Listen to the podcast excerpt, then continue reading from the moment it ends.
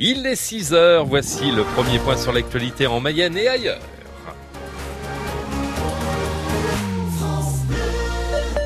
Dans cette actualité, Stéphanie, la foudre qui s'abat sur une maison à Argentré. Oui, déclenchant un incendie, heureusement qui n'a pas fait de blessés. La famille a été relogée. Les orages hein, qui ont fait des dégâts chez nous hier, essentiellement des inondations à Laval ou encore Cran. L'alerte aux orages est levée en Mayenne. En revanche, 13 départements sont toujours en vigilance orange.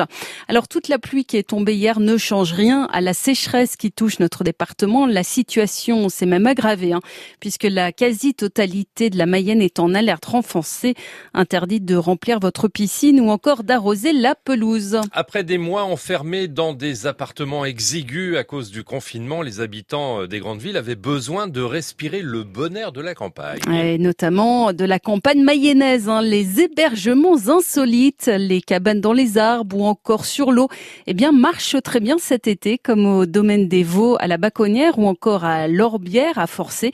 On y trouve des Parisiens, mais aussi des tout simplement aux anges. Très serein, on se sent en nature, donc c'est vrai que le Covid il est assez éloigné. Du coup, euh, quand on vient là, je trouve qu'on n'y pense pas plus que ça, non. Par rapport à la vie de ville, euh, on se trouve un petit peu plus euh, éloigné de, toutes ces préoccupations. Avant de venir ici, on avait passé, on a passé une semaine de vacances en van. Donc effectivement, là aussi, on cherchait un peu à, à échapper un petit peu au monde. Ouais. C'est assez calme, enfin très très calme, même on n'entend rien du tout à part la nature, les oiseaux. Euh, on s'est promené deux fois, on a fait le tour un peu du, du parc et on a croisé vraiment personne. quoi. C'est vrai que ça nous laisse chacun de notre côté, on n'est pas euh, ouvert aux autres, donc euh, c'est vrai que c'est plutôt agréable. Puis ça permet aussi aux, aux, enfants de jouer comme ils ont envie de jouer et puis de, de, se, de se lâcher un peu. quoi. On voit personne, on est dans les arbres, à part les oiseaux qui peuvent nous embêter un peu, c'est tout. C'est reposant, c'est bien, c'est ce qu'on recherchait, donc c'est top. Un peu de calme, ça fait bien. Et on entendra la gérante de l'Orbière, domaine de loisirs à forcer. Dans la relance éco, c'est à 6h15. Le domaine affiche un taux de remplissage de près de 100%. Des touristes qui sont donc venus en Mayenne malgré la mauvaise publicité faite en juillet autour de l'augmentation des cas de coronavirus. Eh bien, une politique a décidé de s'attaquer au Mayenne bashing avec une certaine dose d'humour. C'est la sénatrice Elisabeth Douaneau qui publie tous les jours des vidéos sur les réseaux sociaux où on la voit faire la promotion des sites touristique mayennais avec ce hashtag Babette s'en va en guerre. On vous a mis des vidéos sur francebleu.fr. Éviter à tout prix une deuxième vague d'épidémie, hein. c'est le défi des autorités qui multiplient les opérations de prévention. Chez nous, des maraudes dans les centres commerciaux euh, sont organisées euh, pour inciter les habitants à se faire dépister de retour de leur lieu de vacances et à respecter les gestes barrières.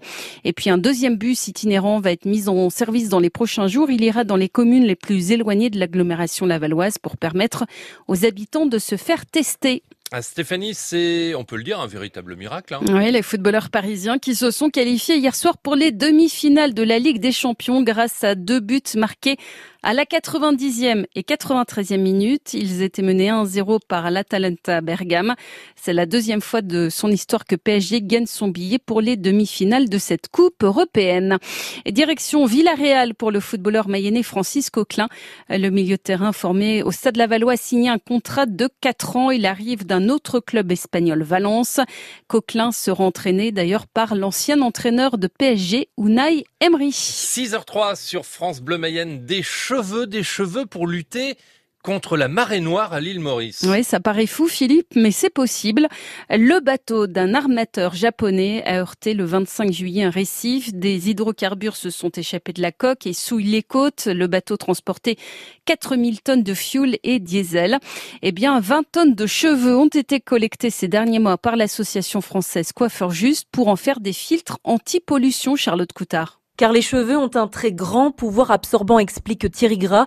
Il est coiffeur dans le Var et président de l'association Coiffeur Juste. Un kilo de cheveux peut absorber entre 6 et 8 litres d'hydrocarbures. Le gras se met sur la surface du cheveu. Tous les produits, en fait, ça retient tous les produits gras. L'association a 20 tonnes de cheveux en stock, déjà conditionnés en carton, prêts à partir pour l'île Maurice. C'est des cheveux que l'on stocke depuis plus de deux mois, qui sont sains comme ils ont été stockés, je veux dire, il ne faudrait pas qu'il y ait des cheveux avec le Covid envoyés là-bas. Donc ces cheveux sont emballés et sains. Il suffira ensuite de les déposer le long des côtes. C'est le même principe qu'une éponge. C'est en fait, on récupère des collants recyclés et on met les cheveux à l'intérieur. Même sur place, dans l'urgence, on peut, ils peuvent même les mettre dans des sacs en jute, d'essayer de pomper le, plus possible, le plus vite possible pour que ça fasse bah, le moins de dégâts possible. En France, il y a 3300 coiffeurs justes. Il en faudrait encore plus, estime Nelly Gilbert, membre de l'association et coiffeuse en Mayenne à Courcité. Là, je crois qu'il est plus que temps qu'on se mobilise nous coiffeurs à notre euh, bah, à notre niveau, mais c'est vrai que recycler les cheveux pour des luttes comme ça, c'est quand même extraordinaire quoi. Parce que des marées noires, il y en aura d'autres hélas. Selon le président de l'association, Coiffeurs Juste collecte 40 tonnes de cheveux par an sur les 4000 coupés en France chaque année. Et pour l'heure, 800 tonnes de fioul ont été déversées dans la mer pour atteindre euh, les côtes de l'île Maurice.